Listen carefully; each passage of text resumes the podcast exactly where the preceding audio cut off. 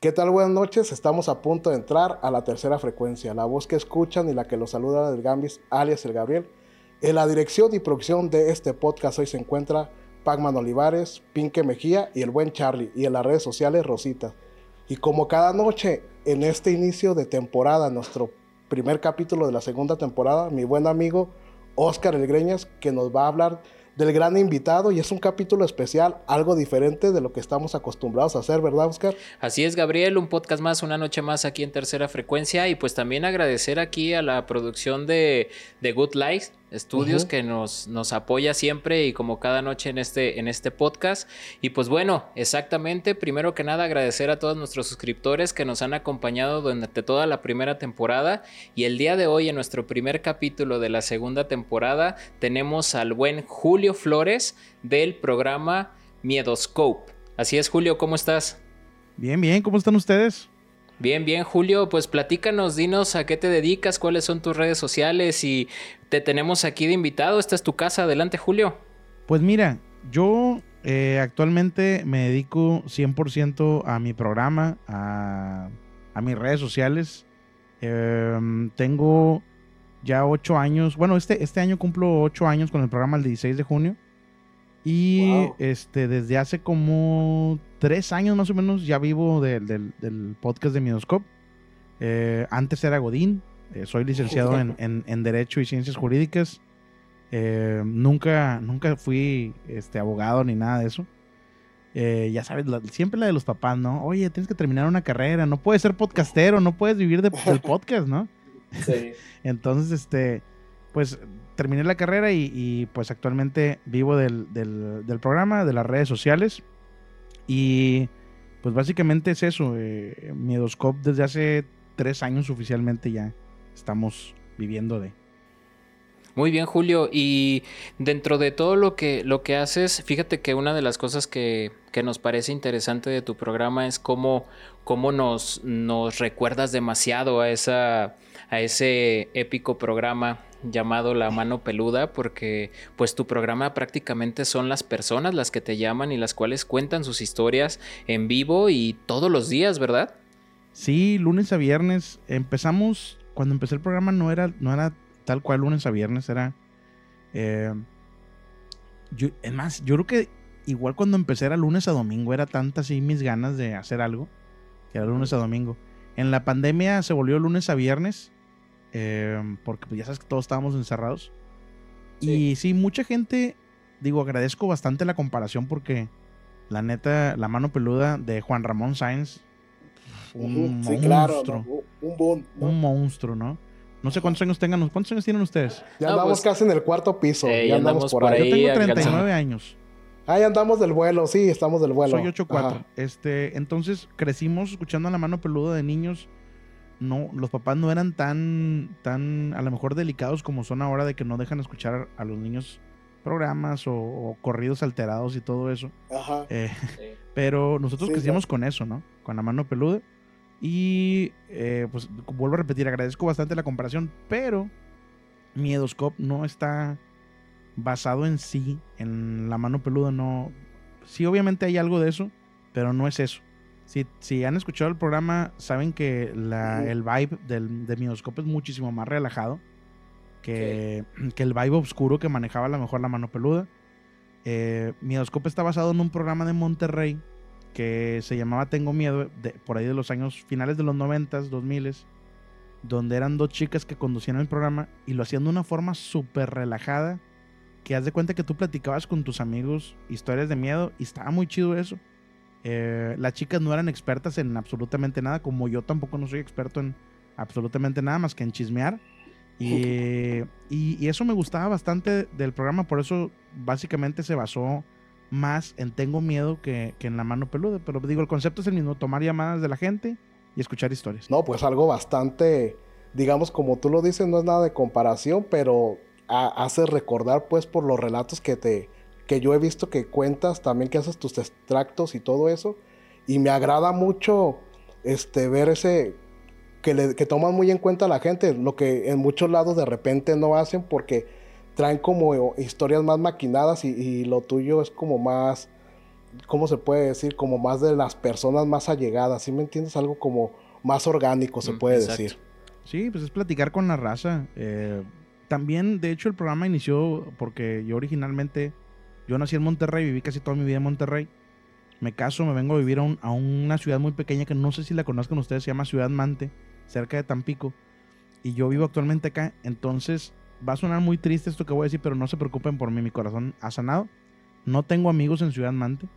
Eh, haz de cuenta que estoy pues, prácticamente solo en cuestión de amistad ustedes saben que irse con los amigos a jugar, play y lo que sea, ir a echar una cheve o botana, lo que sea, no, no, yo no tengo nada de eso aquí. Entonces, pues soy platicador y, y, me gustaba platicar, bueno, me gusta mucho platicar con la gente.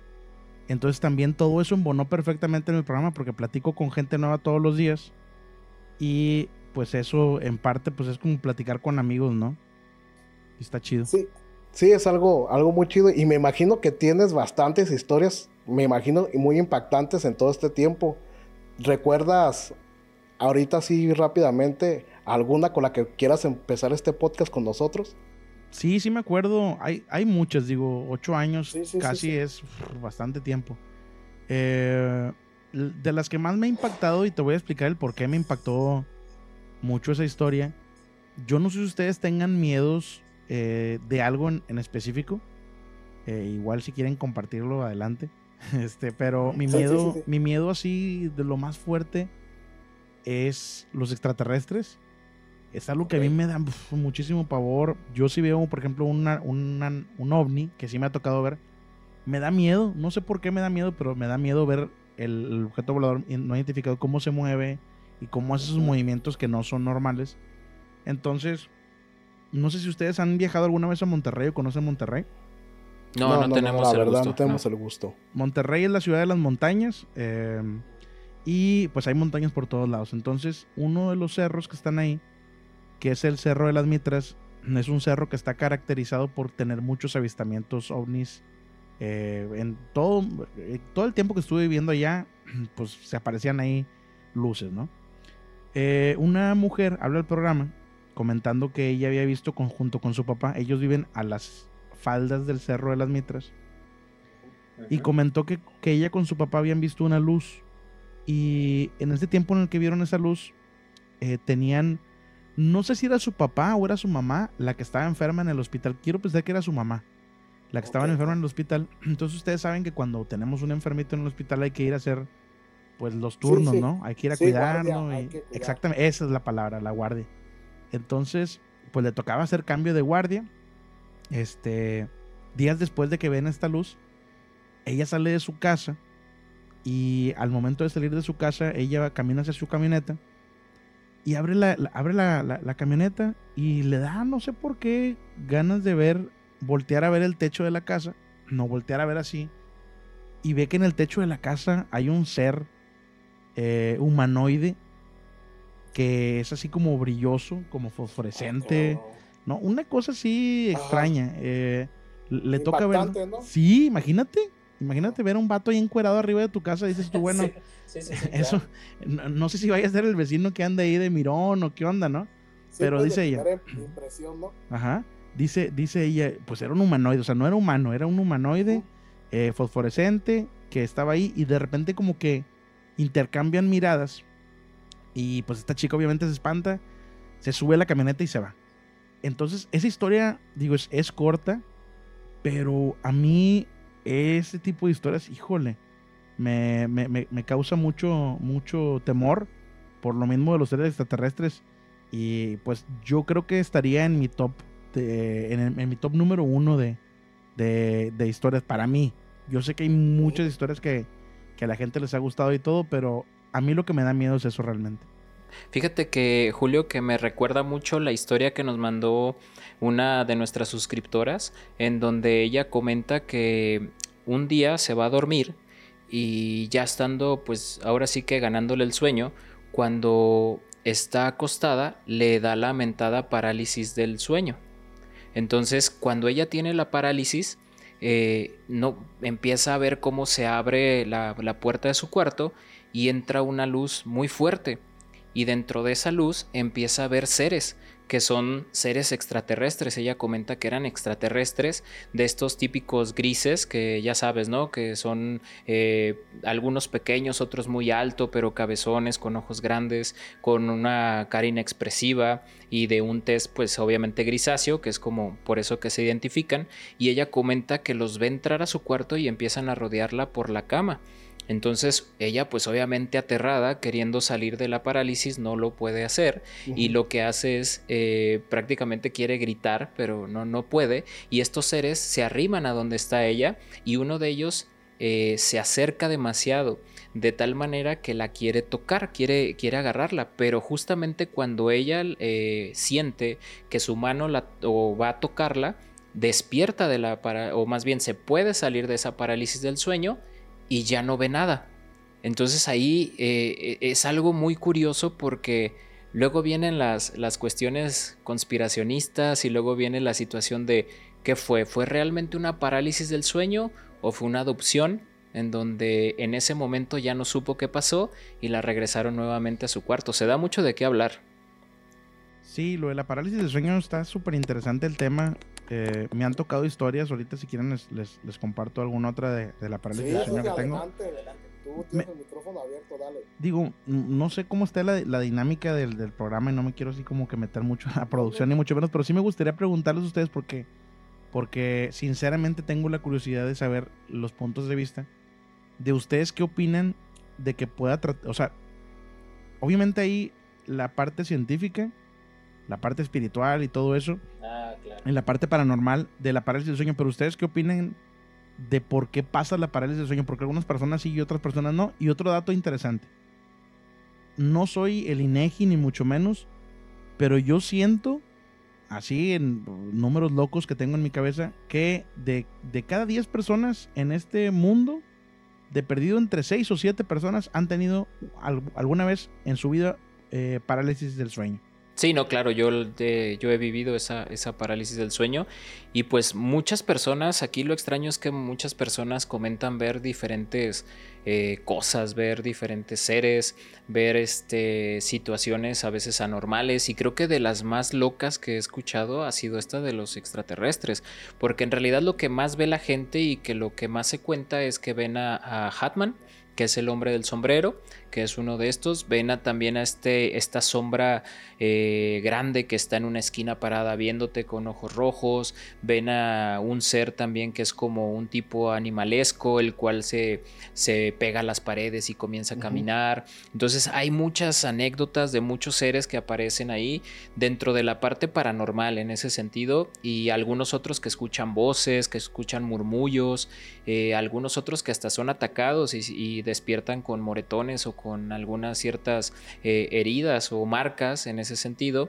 Y bueno, ahí en la parte de la parálisis del sueño hablando, pues científicamente, pues sí tiene que ver mucho con los sueños REM y el sueño no REM, eh, los tiempos de, en que el cerebro, digamos de cierta manera, no inactiva de manera normal al, cuerpo y esto hace que se ponga rígido, pero tu conciencia está libre. Entonces es algo muy, muy loco en ese sentido, también hablándolo científicamente pero sí, la verdad es que cada vez que alguien cuenta de la parálisis del sueño, una de dos, o se asemejan las historias, porque también eso está bien cañón, o sea, se, se, empiezan a, concordar en todo, y la otra es que hay muchos que sí sueñan, o más bien no es que sueñan, sino que viven una experiencia muy aterradora, y en algunos casos pues bastante fascinantes como lo de esta chica con estos aliens. Sí, también eh, no solamente han platicado que dura. Yo creo que la parálisis del sueño para muchas personas que la han vivido es el comienzo de algo malo. Porque alguna vez, como comenta Oscar, las personas ven, o sea, alcanzan a ver sombras, este, caras siniestras, pero en una ocasión una, una chica está, mm, se va a quedar de ver con otra amiga y se la invita a dormir a su casa, tiene mucho tiempo sin verse. Esta chica le ofrece una habitación, se queda se está preparando para dormir y esta, esta chica se acuesta, acuesta a su bebé y cierra los ojos. De un de repente empieza a sentir esos síntomas de, que se empieza a adormecer, que siente que, va a caer, de un de repente ya no se puede mover. y ella siente como un ser pequeño, que ella califica como un hombre pequeño de traje, se le encima y se le deja ir al, al cuello y le dice, conmigo no vas a poder, conmigo no vas a poder. Ella mueve sus ojos hacia un lado y ve a su bebé y es lo que le da pendiente el bebé de que la vaya a dañar porque siente esto muy real. Para esto la chica trata como de moverse y, caer al piso. Cuando hace esto cae encima de ese hombrecito, pero este se desvanece rápidamente. Lo único que ella hace es levantarse y agarrar a su bebé y salir de la habitación. Cuando sale al encuentro la amiga para decirle que qué estaba pasando, pues le cuenta lo ocurrido. Entonces, ella dice que en esa habitación, pero que no le creía a su hija, que su hija pequeña veía muchos, digamos, como personas pequeñas, pero que ella ya no la quería dejar dormir ahí porque ya había sufrido un ataque. Entonces, ahí es cuando esa parálisis del sueño para todos empieza a tornarse más frecuente en, muchos, en muchas cuestiones porque empiezan a, tener como más encuentros y a ver más sombras y más actividad. ¿Tú qué opinas, Julio, acerca de, de eso?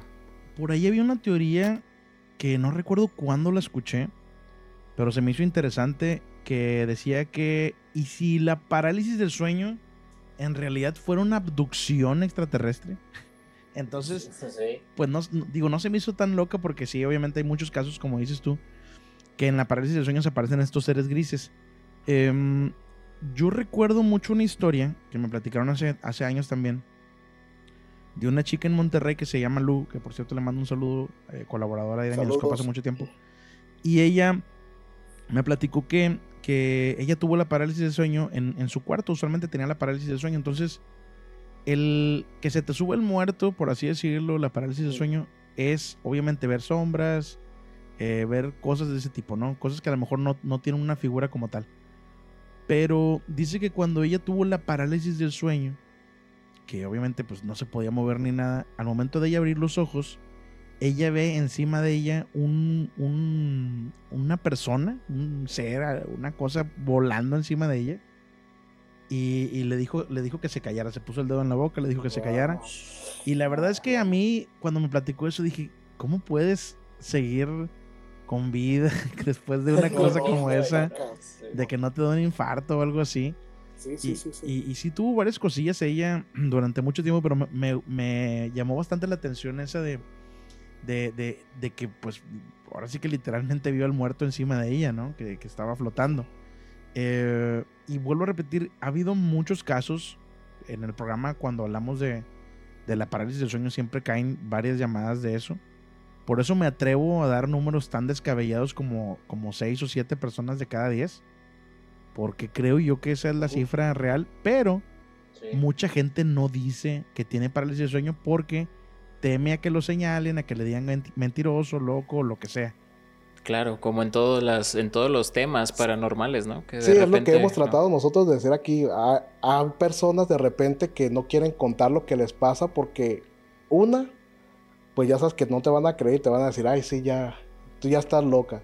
La otra es de que porque escuchan otras historias que posiblemente sean más impresionantes y creen que lo de ellos pues no es mucho, pero todo es importante porque de ahí también puede pasar que te manden alguien que no te tenga buena fe o por hacerte daño, te manden a un muerto. O sea, yo me imagino que tú has tenido, te han mandado relatos donde pues les han hecho como brujerías y hacen que les pasen este tipo de cosas, pues que se les, que les mandan, en verdad les mandan espectro pues a que los ataquen a las personas. Sí, de, casos de brujerías también he tenido algunas, algunas cuestiones ahí. Eh, recuerdo eh, cuando me tocó ver yo no creía mucho esto de, Bueno, no es que no creyera, sino que no, nunca me había tocado ver con mis propios ojos eh, cuestiones de brujería. Y yo antes hacía eh, como recorridos en cementerios aquí en, Ciudad Mante. Casi siempre los recorridos en cementerios, casi siempre los hacía yo solo. ¿no? Iba solo con mi cámara y, me iba a los cementerios y todo esto.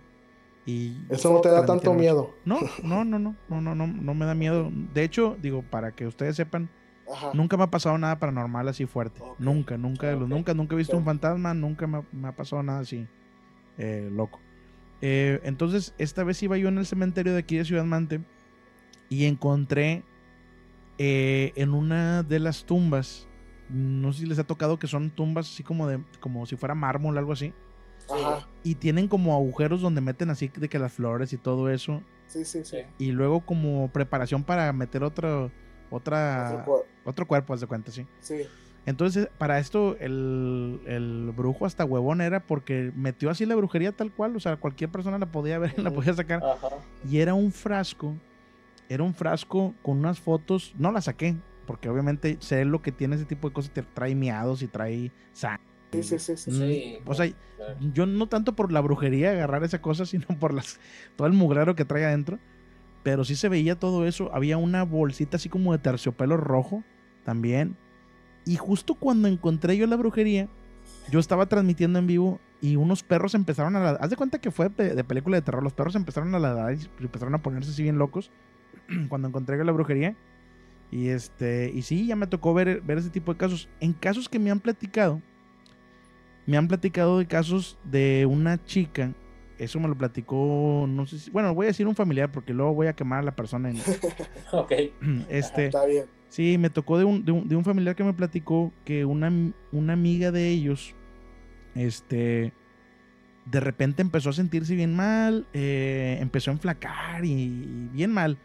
Ya saben la clásica, lo llevan al doctor y los doctores pues a veces no, pues no saben ni qué, le hacen estudios y nada, ¿no? Claro. Y es raro, pero a veces pasa que los mismos doctores dicen, oye, pues inténtale por otro lado, ¿no? Y ese inténtale por otro lado es como que, como que ve a checarte si no traes brujería encima o algo así. Sí, E- sí, ellos Sí, saben, ellos saben. casos, sí. Ajá. Entonces, la llevaron a esa, a esa mujer a una, con una bruja de... eh, eh, fue en una parte de Nuevo León, no fue en Monterrey, fue a las afueras de Monterrey. Y la bruja les dijo que les dio un remedio, les dijo que no sé qué tantos días se iba a aliviar. Para esto, la chica estaba desahuciada ya. Ya le dijeron que pues iba a petatear porque no, no encontraban qué tenía y ella pues seguía empeorando, ¿no? Entonces, este, pues obviamente tú como familiar de una persona que está mala, tú buscas por todos lados eh, alivianarlos, ¿no? Y si Claro. no, si no es la medicina, eh, buscas brujería, buscas todo, todo, todo Sí, lo que puedes tengas. hacer lo que esté Ujú. a tu alcance. Exactamente. Entonces, pues dijeron, pues, ¿qué más da? Vamos a darle esto. Entonces le dieron el remedio este y pues no me van a creer, pero se solucionó. Porque ella tenía una brujería muy pesada eh, encima, ¿no? Y, y dices tú, ah, caray, pues cómo, o sea, cómo con, con, eh, con esas cosas, con esas hierbitas que le dieron o lo que sea que le hayan dado, pues se curó y los doctores no pudieron hacer eso, ¿verdad? ¿Cuántos casos no habrá así que la persona lamentablemente pierde la vida por casos de brujería y pues la ciencia ahora sí que no, no puede hacer absolutamente nada, ¿verdad? Sí, de hecho hay como hasta un tipo de, no juramento, pero hay como una regla entre los doctores que cuando ya definitivamente el paciente no encuentran una, una patología que sea acorde a lo que le está sucediendo, eh, de cierta manera ellos mismos ya son los que le comentan y a la misma familia o hasta al mismo enfermo de que pues busque otro tipo de, de alternativa o remedios. De hecho, eh, esto no solamente pasa pues con la medicina eh, como tal, sino también nos ha tocado personas que creen tener o que dicen tener un ente eh, que están poseídas y que muchas veces ni siquiera la, el mismo sacerdote puede hacer algo y ya nos decía por ahí la maestra Yeyetsi que el, son ellos mismos los, los, sacerdotes que los llevan con, con algún brujo o curandero para tratar como de buscar la manera de ayudar a la persona. Y colaborar, ajá. Colaborar sí, sí, sí. entre ellos. Cuando nos dijeron eso, yo dije, ay, ¿en qué te ayudan? Pero ya no nos preguntó. Ya no, no, nos ya dijo, no nos quiso contestar, pero sí dijo pero que, sí. Que la iglesia los buscan a ellos para que les ayuden a, a exorcizar, pues, esa es la palabra. Hace, hace algunos años, en el programa de Mioscope, eh, marcaba un padre al programa a contar historias de terror. Imagínate qué loco eso. Oh, ¿tienes alguna de, de, de ellas que, que te haya, acuerdes? Ajá. Sí, recuerdo alguna. Ahorita voy a tratar de platicar. Si estoy echando mentiras, pues no hay problema, porque a mí se, a veces se me olvidan las cosas. Eh, este padre es el padre Ángel de, de Madrid, España. Entonces, oh, ah, sí. tú puedes decir, nah, hombre, ese ni es padre. Eh, es lo normal, ¿verdad? Yo en ese, en ese tiempo, cuando tenía el programa, yo transmitía en una aplicación, no sé si la llegaron a conocer, que se llamaba Periscope. Ah, sí. Oh, sí, sí. Bueno, Periscope eh, era una, una aplicación donde tú transmitías en vivo eh, video. Y recuerdo una vez que, que el padre Ángel nos cerró la boca a muchos que pensábamos eso y no lo decíamos. De que pues er- en realidad era padre. Pues fue a la, al... No sé cómo se llama la máxima casa ahí como de, de curas en Madrid. Eh, ¿cómo- ¿Qué será? Como... Pues que tiene que ser como una basílica, ¿no? Pues no sé, no, no, o sea, Sí. do- donde están todos los padrecitos de ahí de Madrid, ¿no? Sí, sí, Y llega con un, Wow. con un así, un vato pesado de ahí de la iglesia y lo saluda. ¿Cómo está, Padre Ángel? Que no sé qué. Y yo me quedé, o sea, en vivo haciendo esa transmisión. Y yo, ¿what? Entonces sí es padre. Pues este padre era un padre exorcista, joven. Y él iba mucho a misiones a África y todo eso. Y, nos mar- y le encantaba el programa de Midoscopio y nos marcaba cada rato el Padre Ángel. Y, y lo chido es que platicaba historias y no se cerraba como a religión totalmente. O sea, era un padre buena onda, ¿no? Eh, y nos platicó una historia donde él hizo un exorcismo o nos platicaba de alguien que había hecho un exorcismo, no recuerdo normal, eh, no recuerdo bien, pero era un exorcismo donde él decía que los demonios cuando tú estabas exorcizando a una persona, los demonios sabían todos tus secretos, entonces si a ti te gustaban las patas, el diablo te iba a decir, sí, yo sí, sé que te, sí, gustan sí, las sí. patas y ¿De dónde cogeas, Sí, o sea, el, el vato sabía, sabía ese tipo de cosas, o sea, cosas pesadas de ti, ¿eh? Este, entonces, pues sí, o sea, te atacaba por donde más te dolía. Yo sé que le vas a las chivas y que no sé qué, y esto y lo otro. O sea, sí está feo. Entonces, pues sabía, ¿no? Sabía, sabía qué onda. Y, pues eso, a final de cuentas, pues le pegaba al padre que estaba tratando de hacer el exorcismo, ¿no? Y él decía que a cualquier cosa se le podía meter el, el, chamuco, ahora que a un gato, a un perro, eh, a una pistolita de agua, a lo que sea que estuviera ahí, podía estar así como embrujado, por así decirlo. Y también nos comentó que las iglesias no están exentas de ser lugares eh, pues totalmente santos. donde, no, donde no entra el demonio, ¿verdad? Entonces, pues sí nos platicó varias historias ahí súper interesantes de, de, de un tal padre amor, algo así. Ah, sí, claro, el padre Amor y el padre Fortea, que también es, es por allá español. Nos platicaba sí, sí. varias historias de eso eh, y, y la verdad es que, pues sí, súper interesante lo que nos decía. Porque, pues ahora sí que te está hablando una autoridad, ¿no? El vato sí era exorcista, sí era padre y todo. Y, y, pues estaban muy buenas las historias de, de- de exorcismos. Eh, me gustaría preguntar de ustedes que son locales de allá de, de Guadalajara, si ha habido algún caso famoso de exorcismo en, en Guadalajara. Ya ven que casi no son de religión allá en, en- en su tierra. Fíjate que no hay como un caso reportado de un exorcismo como tal, eh, así muy famoso, pero sí hubo una noticia muy famosa de una chica, la cual, este, digámoslo así, desvivió a su, a su hijo, a sus hijos en su casa.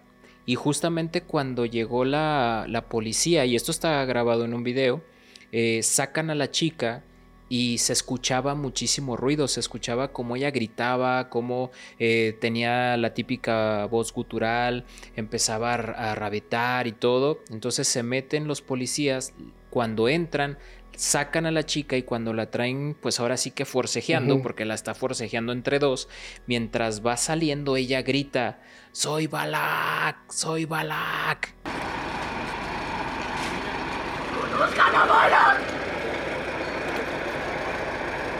Lo más curioso es que cuando se ve el reporte de la policía, ellos comentan que dentro de la casa pues estaba pues obviamente la escena, pues ya sabes, ¿no? La escena del crimen, todo, pero al mismo tiempo empezaron a ver cosas extrañas, arañazos en las paredes, vieron eh, situaciones donde había, pues aparte de los rasguños, veían pisadas, o sea, estaban los pies de esta chica, pero en la pared, en el techo, en todos lados, güey. Entonces, eso fue una, una nota que sonó mucho acerca de esta chica y era una, era una, no, no, era una chica, era- yo creo que tendría unos veintitantos años y la verdad es que la nota fue como muy impactante, pero al mismo tiempo no se le dio relevancia porque tú sabes que esto es una cuestión pues eclesiástica, es una situación religiosa a final de cuentas, aunque hablemos de demonios, y pues no van a decir como que ah, la chica estaba poseída y por eso desvivió a, a su familia y bla bla bla, o sea, dieron el tajazo, o sea, literalmente solo fue la nota, pero ya no se dio el seguimiento.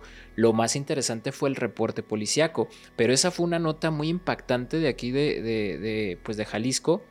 Y la verdad es que sí me pongo a pensar y como tú dices y como dice este padre, eh, pues el demonio está a la orden del día, sabe todos tus pues todo tu pasado, sabe tus debilidades, sabes de qué pie cojeas. De hecho, el padre Amort, que es un padre que fue mucho tiempo el número uno del Vaticano, eh, que él hizo muchísimos exorcismos, él decía que los padres jóvenes que le apoyaban o que se los llevaba para hacer un exorcismo tenían miedo, pero no tenían miedo al demonio, tenían miedo a que le sacaran sus trapitos al sol. Entonces, quieras o no, pues también eso hace que, que, no todos se arriesguen a tener este tipo de prácticas.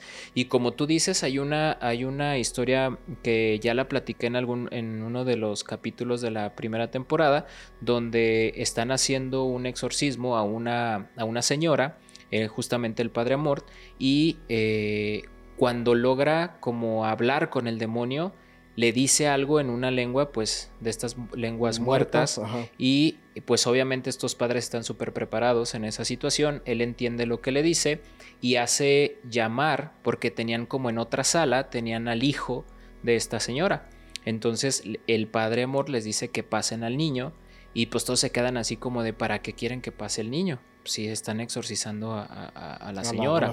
Entonces él les dice tajantemente que lo pasen, pasan al niño, lo, lo sientan, él empieza a hacer el exorcismo nuevamente con la mamá y empieza a ver que todo lo que la mamá expresaba con el demonio, también el hijo. El hijo empezaba a tener voces guturales, empezaba a tener sansonismo, entonces tuvieron que agarrarlo y eso era muy extraño porque decían, ¿por qué está pasando esto? Para no hacer largo el cuento, el punto es que cuando sale el demonio nuevamente, le eh, de la mamá, o sea que empieza a hablar el demonio con la mamá, le dice al padre, ¿por qué buscas en mí lo que está en el niño? Entonces dices, güey, o sea que el demonio lo tenía el niño, pero lo estaba representando la mamá. O sea, casos súper locos, o sea, sí que tú dices, te vuela la cabeza y que dices, ¿cómo puede ser que, que, estas entidades puedan estar en todos lados? Pero tal cual como dijo este padre que nos comentas, puede estar en todos lados, puede estar en todos, en todos nosotros y de repente puede manifestarse. Ahorita te voy a contar uno de que te va a volar la cabeza a los dos. A ver, échala. Pasado de lanza, ¿eh? A ver. Eh, hace tiempo me marcó una, chica que se llama Lauren eh, de, de Hawái. Y esa es, una de las historias que más así también me ha, me ha volado la cabeza y me ha puesto a pensar bastantes cosas.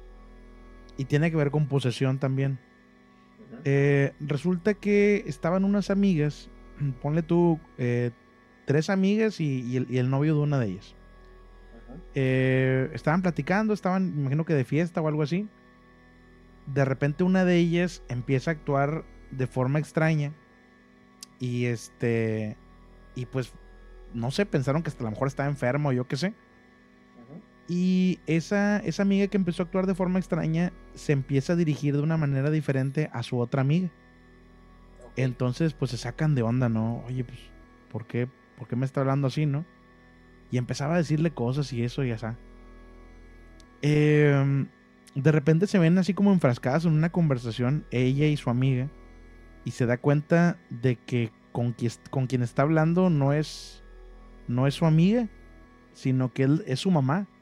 Y su mamá tenía, su mamá tenía como 10 años que había fallecido.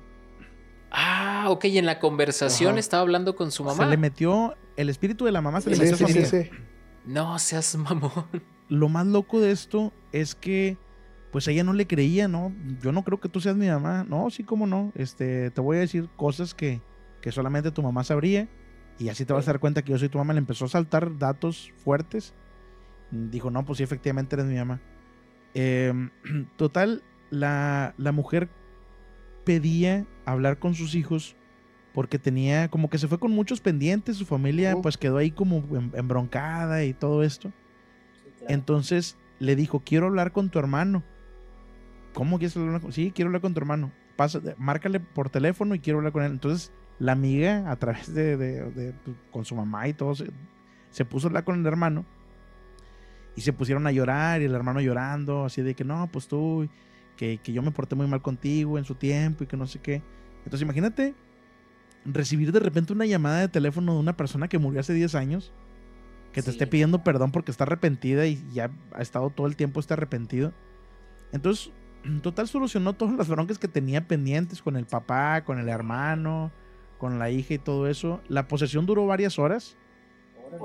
Llegó un punto en el que, eh, antes de que, de que pasara eso, de que no le querían pasar al hermano ni nada de eso, la mujer, este, con la mano, haz de cuenta que como que se enojó y le empezó a pegar una mesa, se rompió la mano, este, cosas así sorprendentes.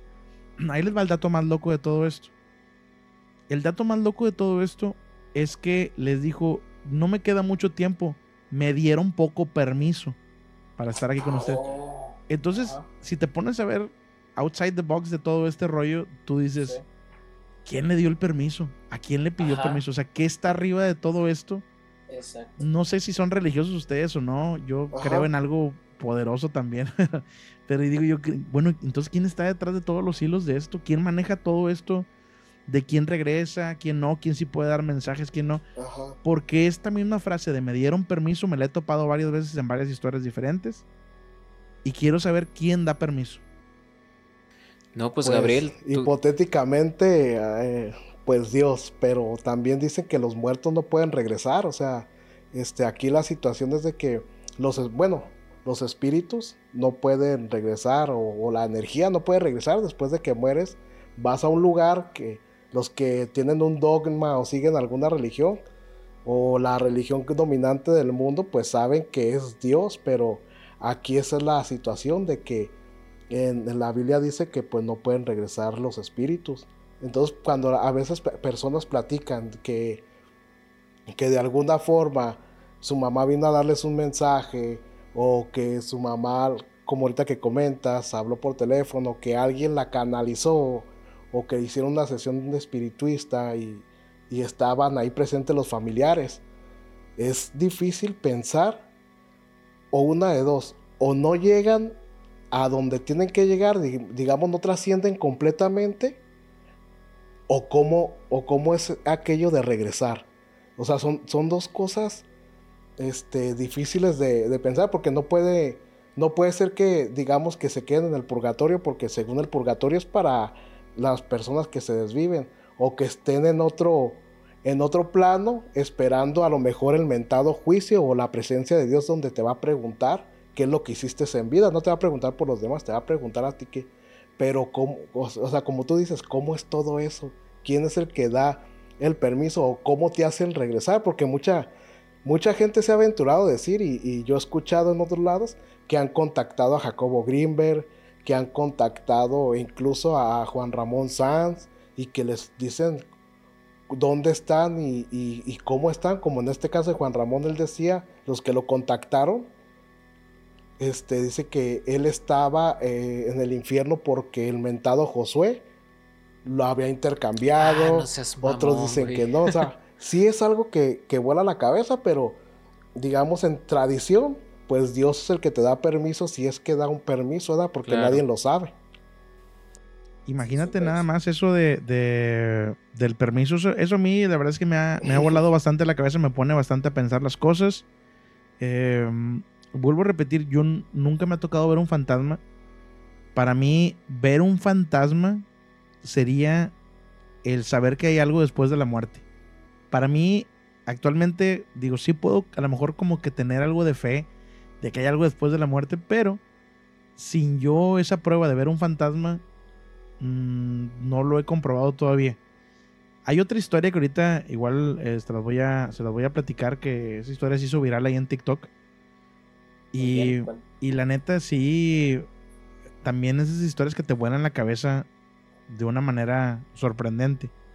Ok. Eh, hace tiempo me mandan un mensaje a través de, de la página de Facebook de Midoscope y me cuentan una historia de que yo titulé No más agua de Jamaica. No sé si la llegaron a, si se la llegaron a topar alguna vez. No, no, No, no, no, no, no a ver, platícanosla. Ok. eh, no más agua de Jamaica trata de una chica que tiene un sueño de repente y el sueño que tiene ella es con un exnovio. em, a través del sueño ella se da cuenta que el exnovio había fallecido. Ustedes saben que muchas veces cuando uno deja a la ex o al ex o lo que sea, pues uno se olvida totalmente y ya ni lo busca, ni, ya no saben nada, ni, quiere saber muchas veces nada de, ellos, ¿no? Sí, así es. Entonces, este, ella pues no sabía nada de él, se da cuenta a través de este sueño que él le dice que falleció en un accidente, que, le quiere pedir un favor a ella.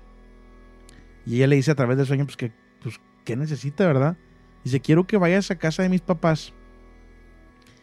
Quiero que les digas a mis papás que por favor quiten mi cuarto, o sea, quiten las cosas de mi cuarto de como yo las tenía. Porque mis papás dejaron el cuarto tal como yo lo tenía. Este, no pueden avanzar. Quiero que me quiten el altar que tienen ahí en la entrada de la casa. Y que le digas a mi mamá que ya no me ponga más agua de Jamaica porque era la que a mí me gustaba. Ella todos los días me pone mi agua de Jamaica en el altar. No quiero que hagan eso, no quiero que lloren por mí. No quiero que me hagan más misas, por favor. Porque yo no puedo avanzar simplemente. Le dijo eso a través del sueño y, y luego ella se despierta y dice, bueno, ¿y a mí por qué me dices eso?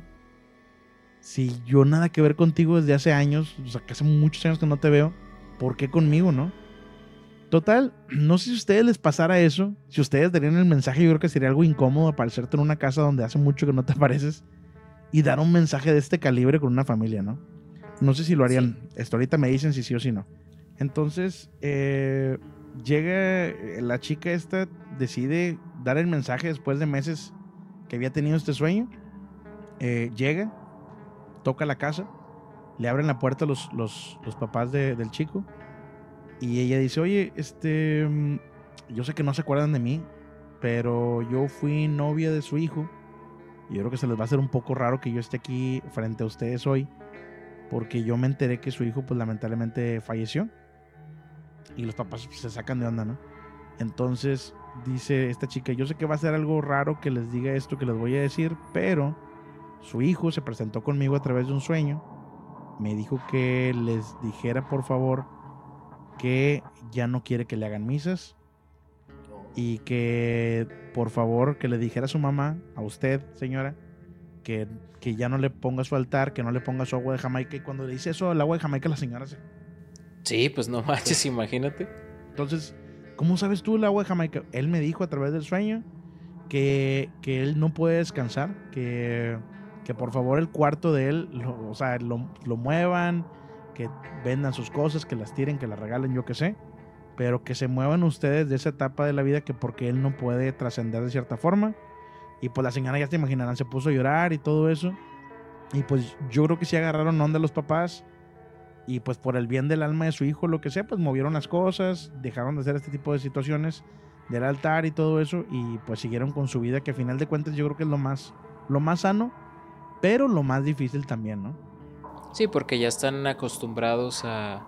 llevan una rutina y como tú dices, pues es una situación de estarlo recordando todos los días, día a día, y pues la verdad es que sí es, es complicado, sobre todo cuando hay una pérdida de un hijo, ¿no? Entonces a veces los padres lo que menos quieren es como olvidar. Yo creo que es eso, el hecho de, decir que si no lo hacen, piensan que lo van a olvidar. Que, que, ya se va a perder todo, o que a lo mejor él necesita todo, todo digamos, todas, esas ofrendas, para llegar al, final de su camino, digamos, a donde él tiene que llegar. Pero pues uno, nadie sabe hasta cuál tiempo o si hay un tiempo relativo que son los nueve días, posteriormente creo que el año, pero ya después ya, ya nomás se recuerda un poco a la persona, pero las arraigan. Eso es lo que cuentan que las arraigan cuando las lloras, después de tanto tiempo les lloras y todo. Y es como un pendiente, pues, porque pues, tú ya no estás aquí, lo que es que quieres saber si es que todavía tienes algún tipo de conciencia, es ver como a tus familiares pues mal. ¿no?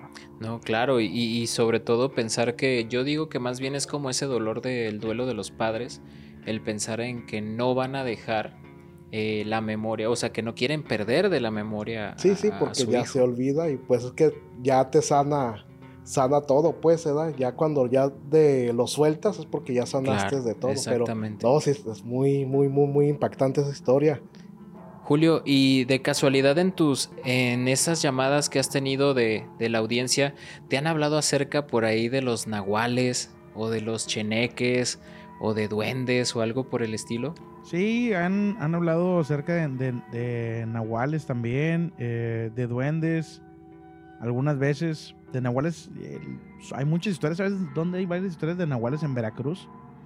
Eh, había por ahí una historia de un de una persona que se convertía en marrano y que andaba ahí por las calles y la gente sabía, no, pues es el nahual, que un marrano muy grande, ¿no? Dice, yo les decía en broma, no, hombre, donde le lleguen a, ver a alguien que no sea de ahí, se lo van a llevar para las carnitas y, híjole, ¿no?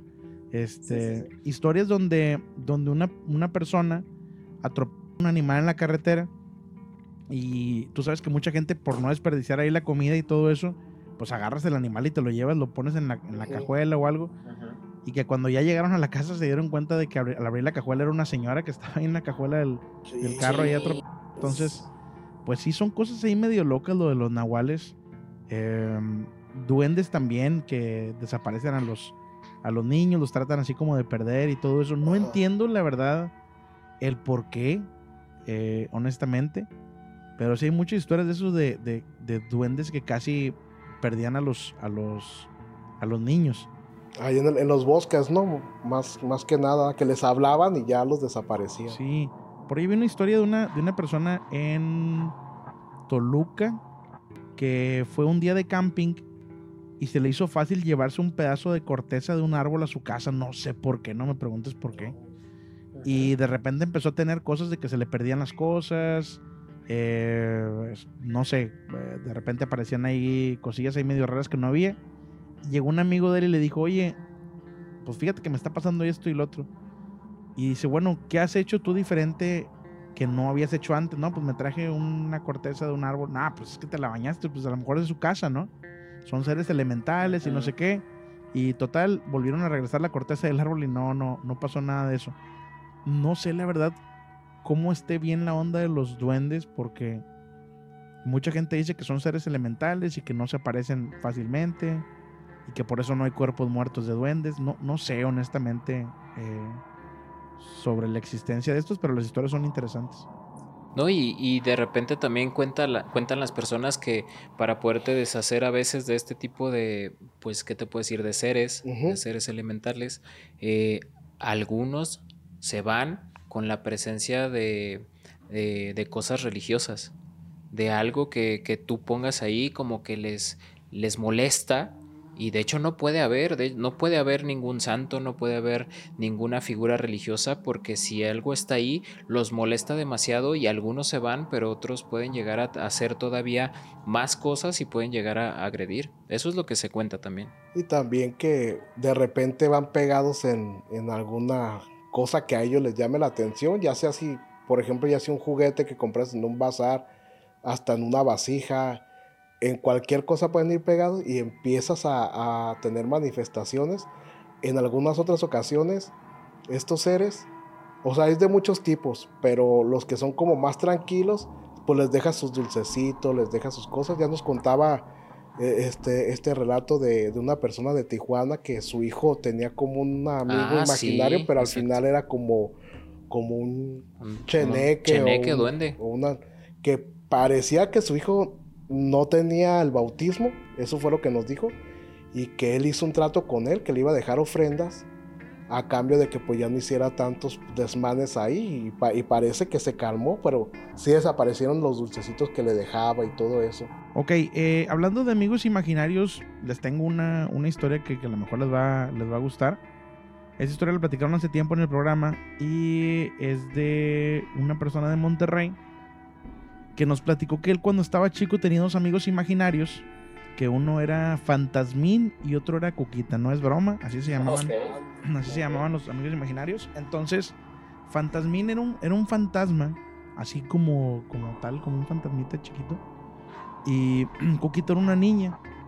Entonces, eh, él pues andaba con los, con los amigos imaginarios para todos lados. Y como ustedes saben, pues los papás dicen, ah, pues es algo normal que esté con sus amigos imaginarios y todo, no, no hay bronca. Un día, eh, este chavo se queda eh, en su casa con su tía Y le dice a su tía, oye, vamos a la, vamos a la tiendita de aquí de la esquina y ahorita regresamos aquí a la casa. Ah, ¿cómo no vamos? Se salen de la casa, van a la tiendita de la esquina y al momento de regresar se dan cuenta de que la puerta de la casa se quedó cerrada. A todos nos pasa eso. Em, con candado. El niño en ese momento le dice a la tía, tía, ¿qué te parece si le digo a Fantasmini y a Cuquita que nos hagan el favor de abrirnos la puerta? Y la tía, ay, sí, cómo no. Así como que tirándolo al, león, ¿no? Este. Y dice, sí, déjame les digo, Fantasmini y Cuquita, ayúdenme a abrir la puerta. Pues no vas a creer, pero el cerrojo de la puerta. Ah, se abrió eh, y pues la tía se quedó sorprendida, ¿no? De Fantasmini y Cuquita. Ahí no termina la historia. Años después, cuando el, el niño ya se vuelve adulto y ya no tiene contacto con Fantasmini y Cuquita, le toca hablar con otra tía por teléfono que nada que ver con esa tía que estaba ahí ni nada, no, sabía ni la, historia esa ni nada. Habla por teléfono con una tía en Estados Unidos y la tía en Estados Unidos le dice, este, oye, es que mi hijo quiere hablar contigo. Ah, caray, ¿cómo? Sí, mi hijo quiere... Ah, bueno, pásamelo. Y el niño chiquito habla con, su, con, con el tío, me imagino, que era este chavo ya grande, y le dice, oye, es que te manda saludos Fantasmín y Coquita. Este, dice Fantasmín y Coquita que pues ya no, ya no te vieron a ti porque ya creciste y que ellos también ya crecieron, que Coquita ya es una señora y, y, Fantasmín es el papá de su hijo. Entonces imagínate nada más que loco de que, el, de que el niño este no sabían absolutamente nada de lo de Fantasmín y Coquita y ahora se les estaba apareciendo este niño que también era parte de su familia. Entonces te quedas tú de que no manches, qué loco eso de los amigos imaginarios, ¿no?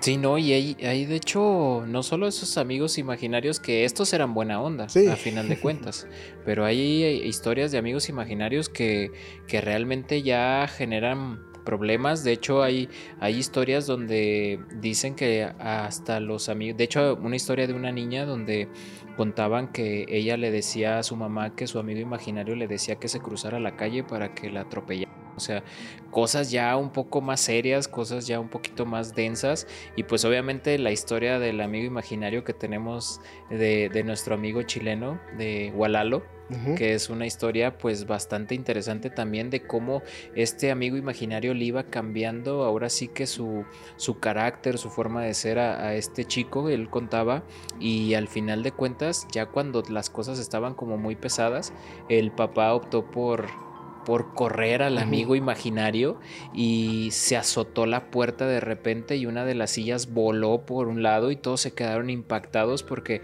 el papá le dijo así como de ámonos ya, ámonos, pero con groserías obviamente, déjanos ya en paz y se va aparentemente este amigo imaginario, pero avienta la silla, sale volando y se azota la puerta de una manera impresionante. Y él comentaba que era una puerta pues gruesa, era una puerta pesada, como para que el aire la cerrara. Entonces sí hay historias de, de, amigos imaginarios como muy locas, muy... De hecho a veces hasta puedes decir, ¿a poco sí puede pasar esto? Pero pues realmente a veces es de pensarse. Sí, a veces no haces como tanto caso a lo que te dicen los niños porque dices son niños, pero ya cuando empieza a cambiar la situación, del entorno, empiezas a verlo como más distraído en otras cosas, como más, este, digamos, alguien que ya se aparta de los demás para, e incluso hasta para jugar con ese amigo imaginario, o sea, ya los ves más metido ahí. Al final, mm, ha habido casos donde estos niños empiezan a hasta pelearse por algún tipo de juguete o algo y tú dices mi hijo ya se está pues volviendo loco, está tan, tan enajenado, o sea, tan metido con ese amigo que ya se está empezando a comportar mal. Y, mal, incluso alguna vez a, un niño este, se peleó con ese amigo imaginario, que el amigo imaginario lo aventó de, de una escalera, no era muy alta, pero dice que lo aventó de una escalera. Y le, todos le decían que se había resbalado y él dijo que no que el amigo lo había aventado, o sea, que lo había arrojado porque no le quiso prestar algo. O sea, son cosas que de repente no, uno no, no llega a medir como el impacto de lo que puede, de lo que puede ocasionar estas cosas a veces por la pérdida de atención a los niños, pues. Claro, pero hay un, un dicho muy, muy interesante que dice que los niños y los borrachos siempre dicen la verdad, ¿no? Entonces, yo creo que hay que creerles todo lo que nos digan de sus amigos imaginarios. ¿O tú qué opinas, Julio? Sí, no, no, pues es que es la verdad. Ese dicho es, es, es mítico. ya sabes, también las historias de los borrachines que se les aparece La Ah, Llorona, claro. La, la mujer cabeza de caballo y que no sé qué. La, la ciguanaba. La ciguanaba. ¿Te han, contado, ¿Te han contado alguna de esas de la mujer de- con, este, con cabeza de caballo? Sí, y, sa- y ¿sabes qué es lo más loco? Y lo que me gusta también de, de- tener este programa de tomar llamadas y todo esto, que hablan muchas personas de otras partes de- del mundo y va creciendo tu conocimiento. Entonces te vas dando cuenta, por ejemplo, de que la llorona no es... no Como es la que nosotros tenemos, ¿verdad? Sí, no es Ajá. exclusiva de, de- Sí, de sí, sí. Entonces te das cuenta que, por ejemplo, en Argentina también tienen a la, a la Llorona. Este, en, en- ¿cómo se llama? En Europa tienen a una, un ser parecido que se llama Banshee. Una Ah, las Banshee, Banshees, ajá. sí. parecido a la Llorona. Entonces dices tú, oye, ¿y la Llorona no se supone que era Mexa? Pues no, no, no es Mexa realmente, ¿eh? No, y tiene los mismos patrones, ¿verdad? Sí, que es también el, del hay, el un- grito. hay una que es como la tichanila, es, es un espectro de una mujer que la encuentras este, lavando en los cauces de ríos, allá por, más bien por el sur del país, la encuentras a- o la han visto lavando ahí este, muchas personas que pues son de los que van, ella va persiguiendo como a las personas que se portan mal con sus mujeres, que son borrachos, que son mujeriegos. Entonces la- lo- los atrae y al final les emite un lamento en la cara y algunos han caído fulminantes ahí, muertos pues por un paro cardíaco y por el impacto pues. Qué loco eso de... de- Ajá. de- y casi no hay de, esos, de esas personas, ¿verdad? Casi no hay aquí en México. No, no, aquí no. en día hay. Imagínate, Ah, todos no, no. Sí, sí, sí, hay muchos casos de esos. Eh, me acuerdo ahorita de una historia que me platicaron de una persona así también, Malora, que se le apareció a esta mujer y se lo llevó. Y el señor apareció en el monte, pero en un. como en, dentro de un lugar donde están los nopales. Pero el señor no tenía nada, o sea, no tenía ninguna espina clavada. O sea, como que lo fueron a dejar allá y no podía salir de ahí de los nopales porque pues no podía salir simplemente. Entonces, ¿tú Sí, cómo no. acabó el señor este ahí en la nopalera, verdad? Sí, no, no. Muy raro, muy raro todo eso. Pues También, ya, ya nos contabas tú la historia de, de aquella persona que se quedó, pues que no, no fue como el- la parte de la llorona y esto, pero que se quedó este borrachito que se quedó Eh. dormido en el No, árbol. Es que, es que en realidad eso le yo ya no lo conocí, era un tío mío, un hermano de mamá de los mayores. Mi mamá ya es una persona ya mayor. Este, pues siempre, él toda, la verdad toda su vida fue de las personas que les gustaba tomar. Y a veces eh, entre mi abuela y mi mamá se salían a, en la madrugada pues a buscarlo porque no llegaban y ya más o menos sabían este, dónde lo iban a encontrar. En- a veces lo encontraban a medio camino ya tirado y pues ahí se lo llevaban ahí Sí. como podían lo levantaban y dicen que en una ocasión se quedó dormido en un de estos árboles, en un chamizal y, y pues el siguiente día solamente sentía, este, dice que, que la noche entre sueños él sentía que le estaban dando pataditas y, y puñetazos, pero pues que él se quedó, pues que le ganó pues el sueño, como los golpes no eran como tan fuertes, pues él nomás como, pues se durmió pues de tanto alcohol que traía. Cuando ya llegó a la casa, pues lo vieron todo golpeado. Y ya le platicó a, a mi abuela lo que le había pasado.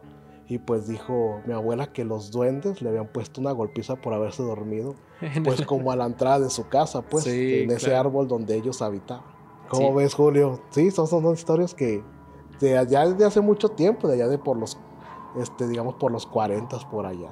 En aquel tiempo cuando apenas crecía la plusvalía de allá del pueblo de donde es mi mamá. Oye, eh, por cierto, digo, quiero agregar ahí, eh, para toda la gente que nos escucha fuera de México y todo esto, o la gente de México que no conoce mucho eh, Guadalajara, qué bonitos panteones tienen ahí en Guadalajara, ¿eh?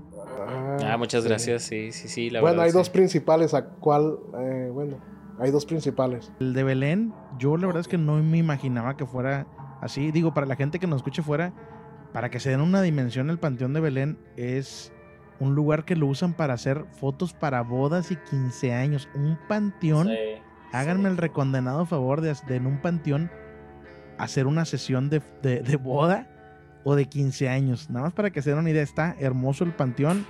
Y lo más chido también, y mis respetos para la raza de Guadalajara que tiene años haciendo todo esto, es que pues hacen recorridos en el cementerio, cosa que no hacen en muchos lugares. de- Así es. no explotan esto.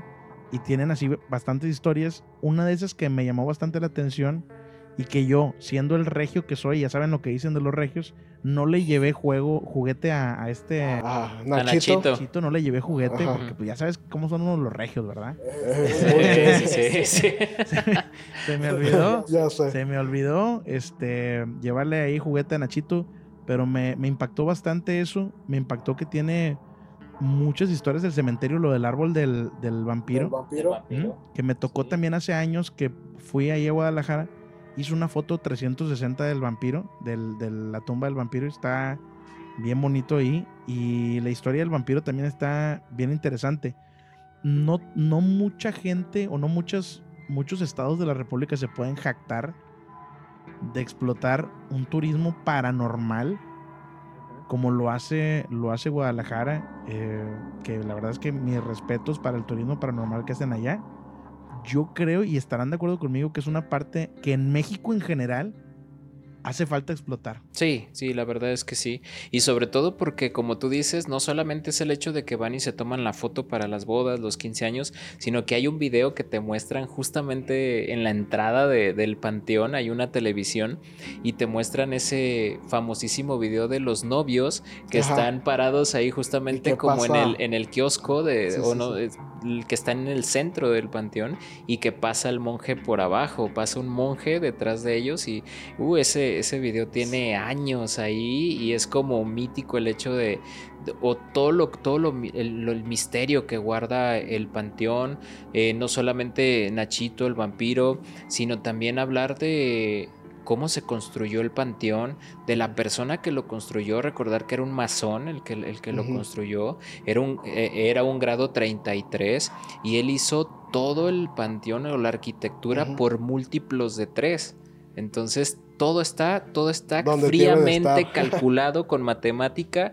Está súper interesante la historia, la verdad es que exactamente todas estas personas que, que son de, otro, de otros lugares, de otros estados o de otros países y llegan y si van, pueden visitar aquí el Panteón de Belén, aquí en Guadalajara, la verdad es que es súper interesante la, la historia de este masón, grado 33, que fue el que construyó este panteón, que era el Panteón de Ricos Ajá. que era el panteón Nice, El fresa, el panteón el fresón, el fresón, exactamente. Pero sí, la verdad es que nosotros tuvimos la oportunidad de ir a uno de estos panteones que fue el panteón de Mezquitán. Y también este, este recorrido estuvo muy interesante porque nos topamos con varias cositas que no nos dimos cuenta, Julio, cuando estábamos ahí, hasta que vimos en la edición, se escucharon varias cosas y hubo varias, varias situaciones interesantes. Te, te tengo una muy buena de panteones. A ver, platícanos, échala, échala. Eh, hace, hace el año pasado me tocó ir a Orizaba, Veracruz. No sé si conocen Orizaba, Veracruz. No, No, no, no tenemos el Andamos gusto. muy locales, Julio, aquí. Necesitamos ponernos de acuerdo alguna vez para Sí. que vayan ahí Ah, conmigo sí. a, a Orizaba, Veracruz. Eh, cerca de Orizaba hay una ciudad, bueno, no, no es una ciudad, es un pueblo que se llama Nogales, Veracruz. Entonces, Nogales, Veracruz tiene uno de los, de los panteones más bonitos que he visto yo. Yo soy muy, muy panteonero, me, gustan mucho los panteones. Y este panteón en, en Nogales, Veracruz está hermoso. Igual después si lo pueden googlear, chéquenlo. Pero lo importante y lo interesante del- panteón es la historia que hay en una de las tumbas. Resulta que en una de las tumbas está alojada, está alojado el cuerpo de una niña que se llamaba, ay, híjole, el nombre se los voy a deber, no recuerdo bien, Geliquita, Geliquita se llamaba. Entonces, Geliquita era hija de una señora eh, de mucho dinero. Su papá no recuerdo si los dejó, no, no, no recuerdo muy bien cómo estaba el, el rollo. El chiste es que Geliquita vivió como hasta los, hasta los 8, 7 años más o menos por ahí.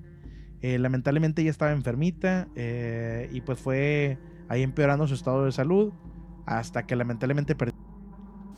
Eh, la mamá de Geliquita pues queda con el corazón roto por perder a su hija tan chica. Y lo que hizo les va a llamar mucho la atención, que no es algo muy común. La señora embalsamó a su hija y, y la fue a poner al, al cementerio en una. Ay, ¿cómo? No, no se llama. No, no se llama. No es una tumba regular, es un mausoleo, por así decirlo, pequeño. Ajá, sí, es un mausoleo. Un mausoleo pequeño y le hizo un cuarto como si fuera una niña viva, ¿no? Con sus juguetes, con todas sus cosas. Hasta ahí normal, bueno, normal entre comillas, porque no es normal este, embalsamar. Ahora, lo que pasa raro es lo siguiente. La mamá de Geliquita, al momento de que Geliquita cumplía años, invitaba a los niños de ahí de Nogales a que fueran al, al cementerio a romper la piñata, a comer pastel. Y, ojo, se dice que les, les pagaba dinero, eso no, no, está comprobado, ¿eh? pero se dice que les pagaba dinero a los niños para que jugaran con su hija. Entonces imagínate nada más que los niños estaban ahí jugando con la niña este, embalsamada y, pues estaban comiendo dulces y todo y rompiendo la piñata. Le festejaron creo que hasta sus 15 años, o sea, una cosa loca, ¿eh? Eh, ¿eh? Me tocó ir a ese cementerio, me tocó ver la tumba de cerca. De hecho, hice un TikTok ahí también que se hizo medio viral con la historia de Geliquita. Y el, la persona ahí del cementerio nos estuvo platicando toda la, historia del, cementerio, que también ahí a él se le aparecían personas, que de repente veía la, como si estuviera Geliquita, como si saliera de ahí de donde estaba. O sea, cosas súper locas, ¿eh? De hecho, les digo, tienen que ir a ese lugar. Eh, Orizaba, Córdoba y todo eso tiene bastantes historias ahí súper interesantes. Y esa no me la sabía, ni siquiera la había escuchado nunca en, mi vida. Y cuando me la platicaron, le dije a la persona que me invitó ahí, que es el máster Juan Carlos Varela, que le mando saludos. Es un ufólogo, y por si lo quieren invitar después. Saludos. Este, él me platicó la historia, o no recuerdo si la vi en algún otro lugar, y le dije, tengo que ir yo a ese, cementerio. Y afortunadamente tuvimos la oportunidad de ir al cementerio. Eh, tuvimos la oportunidad de ver ahí la, tumba, platicar ahí con la persona que era el, cuidador. Y pues nos platicó esta joya de historia que la escuchas tú, dices tú. Me imagino yo a los niños jugando con la, con ahí con el con el cuerpo pues ahora sí que momificado por así decirlo de la niña, ¿no? Claro. No sé qué opinan ustedes. No, pues, es que es algo. Los papás deben de opinar ahí, ¿no crees? O sea. más preguntarle a los papás, exactamente, porque. No, si se les haría algo bonito en. en pues es que si, retomamos, pues. si o sea, si tomamos en cuenta la historia que nos acaba de contar ahorita Julio, con la de la pasada de estos papás que no dejaban, no dejaban descansar a su hijo, entonces ahí es donde viene la parte de, esto que, que hablaba, de cómo no quieren dejar una pérdida, o sea, cómo quieren mantener esta, esta energía o esta situación de no perder a un hijo físicamente. O también imagínate que estos niños en verdad jugaban con, con ella en energía, pues, por un decir que los adultos no la pudieran ver claramente, pero ellos sí interactuaran con ella. No, pues es que esto ya sí también me recuerda a Coco. también, ¿no? Que es esta, esta parte donde eh, tienen como esa conexión entre el mundo de los muertos que pues ya es hablar de otra cosa, sobre todo por la tradición mexicana, pero qué loco, qué loco Julio, la verdad es que es una historia bastante, bastante impactante. ¿eh? Me, acordé por lo de Nachito, ¿eh? Ah, sí, no, pues de hecho, de hecho Nachito, la, historia de Nachito era que este pequeño le tenía miedo a la oscuridad, entonces de hecho falleció por uno de, estas de estas causas, el hecho de que, que se le apaga la luz y de la impresión y del susto falló. Entonces cuando lo entierran, eh, el velador era el que encontraba la, la pues el sarcófago, bueno, ¿cómo se puede decir? El, sí, el féretro. El féretro eh, fuera de la tumba. Y esto era como de raro porque decían, porque está fuera. Entonces volvían otra vez a, a, meter el ataúd y volvía otra vez al, al, día siguiente, volvía a estar afuera. Entonces ya cuando se dieron cuenta de eso, pues fue que dejaron eh, el ataúd, expuesto, para que y con una luz para que Nachito siempre tuviera pudiera descansar pudiera pues. descansar. Y se le dejan sus, sus ofrendas porque se supone que si le dejas una ofrenda él, él te remunera de alguna manera. Sí te ayuda o pero le han pedido deseos pero si te llevas uno de sus juguetes también pueden pasar cosas. Eso también son, son cosas que se cuentan de, la tumba de, Nachito. Entonces, por eso los niños que van ahí a los recorridos se les prohíbe que, agarren, las cosas de Nachito. Sí, sí, pues es, al de cuentas es un niño, ¿no? Es celoso con sus cosas. Pero ¿cómo ves, Julio? Sí, sí, pues eso de agarrar cosas que no son, no son tuyas, pues no, nunca ha sido bueno. Hace poquito conté una historia de, de una persona que se compró, digo, no sé si ustedes sean fans de comprar ropa de segunda. A mí sí me encanta ir a las pulgas de los mercaditos y todo eso. Ah, claro, acá en Guadalajara tenemos muchos. Pura de tianguis. Puros tianguis que, que, venden mucha ropa de paca que le decimos Yo soy nosotros. Súper fan, súper fan de eso. Entonces, una, una persona dice que compró, era albañil, compra unos pantalones para pues trabajar, ¿no? Unos pantalones ahora sí que para la friega, ¿no? Eh, pone los pantalones ahí al lado de su cama y cuando compra los pantalones y pone eso, empiezan a pasar cosas raras, ¿no? Empieza a tener sueños raros y todos que antes no tenía.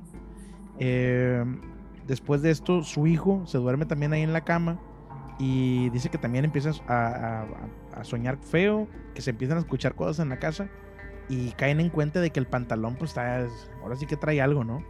Sí. Eh, y deciden quemarlo. Dicen que cuando lo queman se hace como un remolino así negro este, ah, okay. y pues el pantalón estaba enchamucado, ¿no?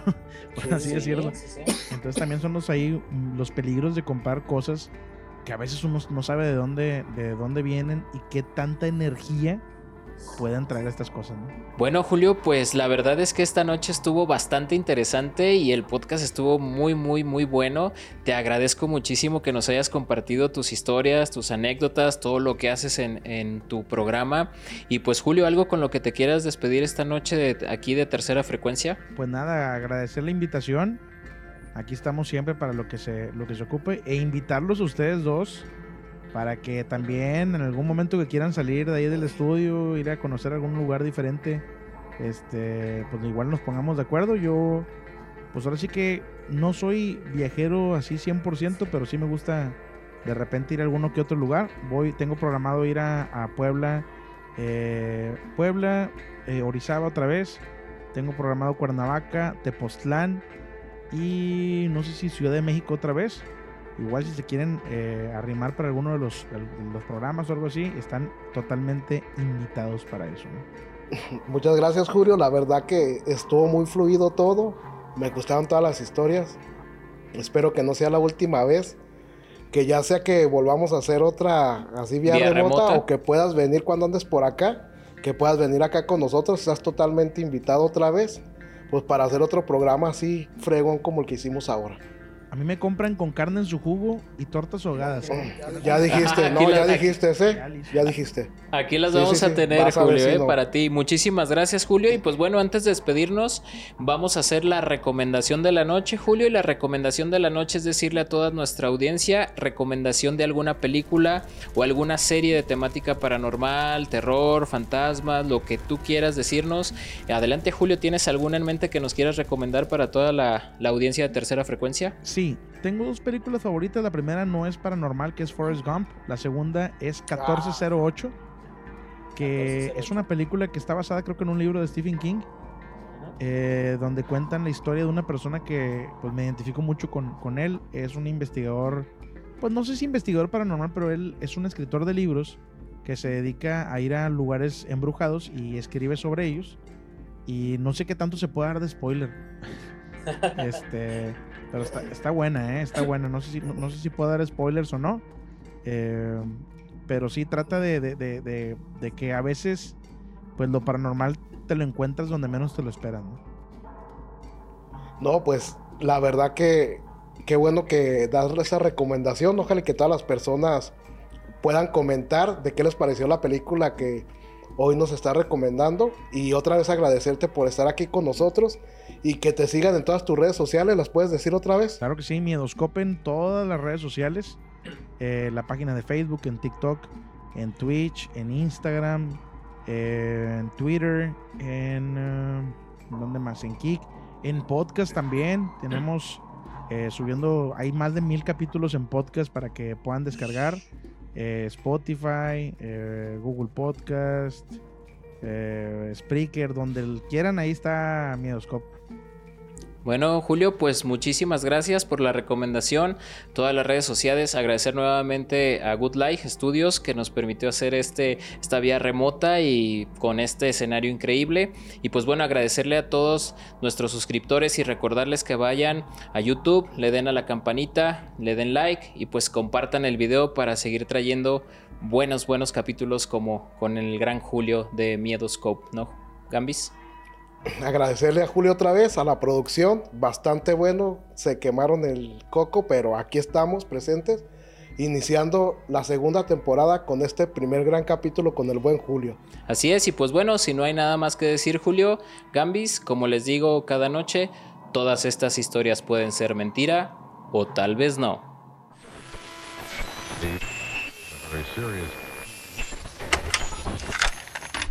Tercera frecuencia.